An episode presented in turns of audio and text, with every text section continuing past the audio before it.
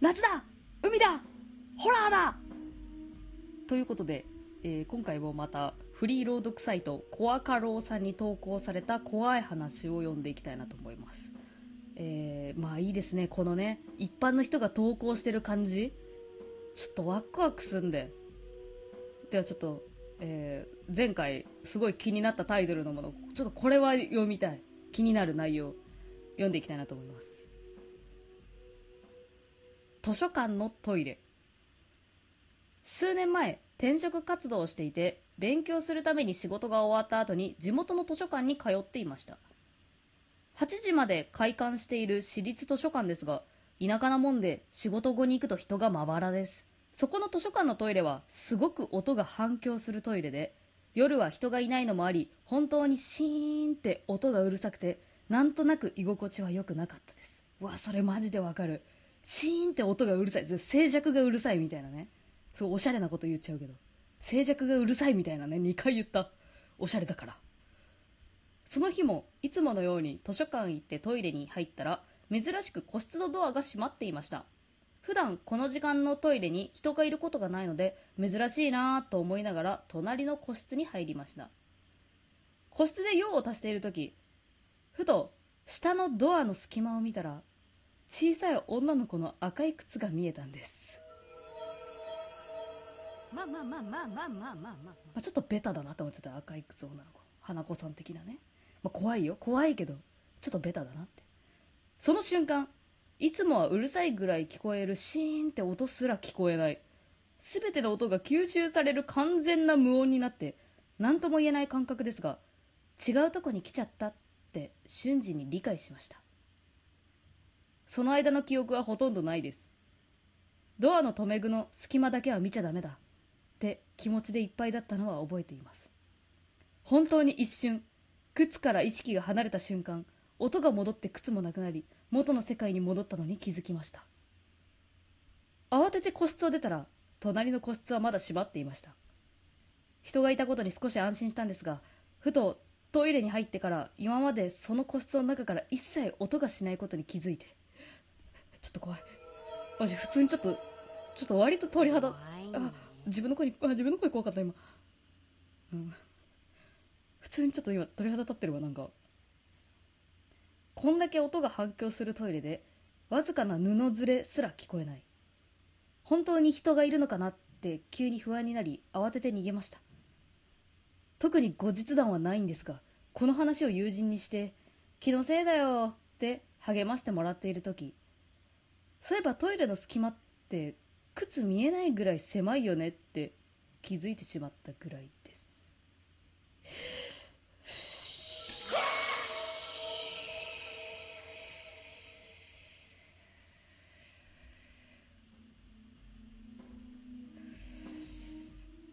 いやなんだろう。なんかその変な空間に来ちゃった系は今まで何個か読んできたけどその中でも一番なんか文章の文字数もこう無駄がなく短めでいて怖い感じがちょっとしましたね。なんだろう。図書館のトイレっていうのに私個人的にも思い出というかさ怖いなって思っているあれがあるから共感しやすかったのかわかんないけど個人的にはちょっと怖い怖いなこれ。うん。えー、じゃあ、えー次でちょっと最後にしようかな。これキリがないから、ね、ずっとこんな3本も撮る予定なかったからさ実は。いやでもちょっとあったまってきた。怖さが。もう普通普通逆なんやけど。冷える方なんやけど。ごめんちょっと喉チンコ吸っちゃった。興奮してる。飲み物飲もう。はあ。氷を噛む音です。だいぶ溶けちゃいましたけど。よしじゃあ次読もう。知らない番号からの電話。もうそれだけで怖い。普通に。私が経験した話です。ある時から知らない番号から私のスマホに電話がかかってくるようになりました。ずっとスマホを見ているわけではないので電話を取れたことがなかったのですが1日1回か少し間を置いて数日に1回ぐらいの頻度でかかってきました。後で着信履歴を確認してああ今日もかかってきたのか。気づくような感じでした。相手の番号を見ると固定電話からかけてきているようで市外局番で調べてみると私の住んでいる地域に近いところではなく私の親戚や知り合いがいるところでもありませんでした。間違い電話かいたずら電話だろうと思っていましたが実害があるほどではないので着信拒否にもせずにそのままにしておきました。なぜかは分かりませんが1日に複数回かけてくることはありませんでした。ある時電話がかかってくるようになってから2週間ほどが経ったくらいでしょうか。たまたまスマホを使っているタイミングでそので番号から電話がかかってきました。わこの子出そうだね。その時私は家にいて周りに誰もいなかったので試しに通話に出てみることにしました。マジでやめた方がいい。マジでやめた方がいいと思う。通話のボタンを押して相手はどんなことを言ってくるのだろうと身構えていると電話の向こうからこう聞こえてきたのです。先生先生申し訳ありません。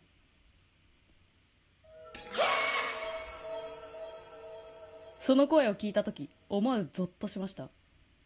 ただの間違い電話とかいたずらとかナンパで違う番号を渡されてることに気づいてないとかそういう感じとは全く違ったからです。すごいうぬぼれとんな最後。なんか付け足すように。か細い声。おそらく老婆の声でしょう。あそうなんだ。泣きそうな感じで声を震わせながらこちらに謝ってきているのです。先生誰のことだ？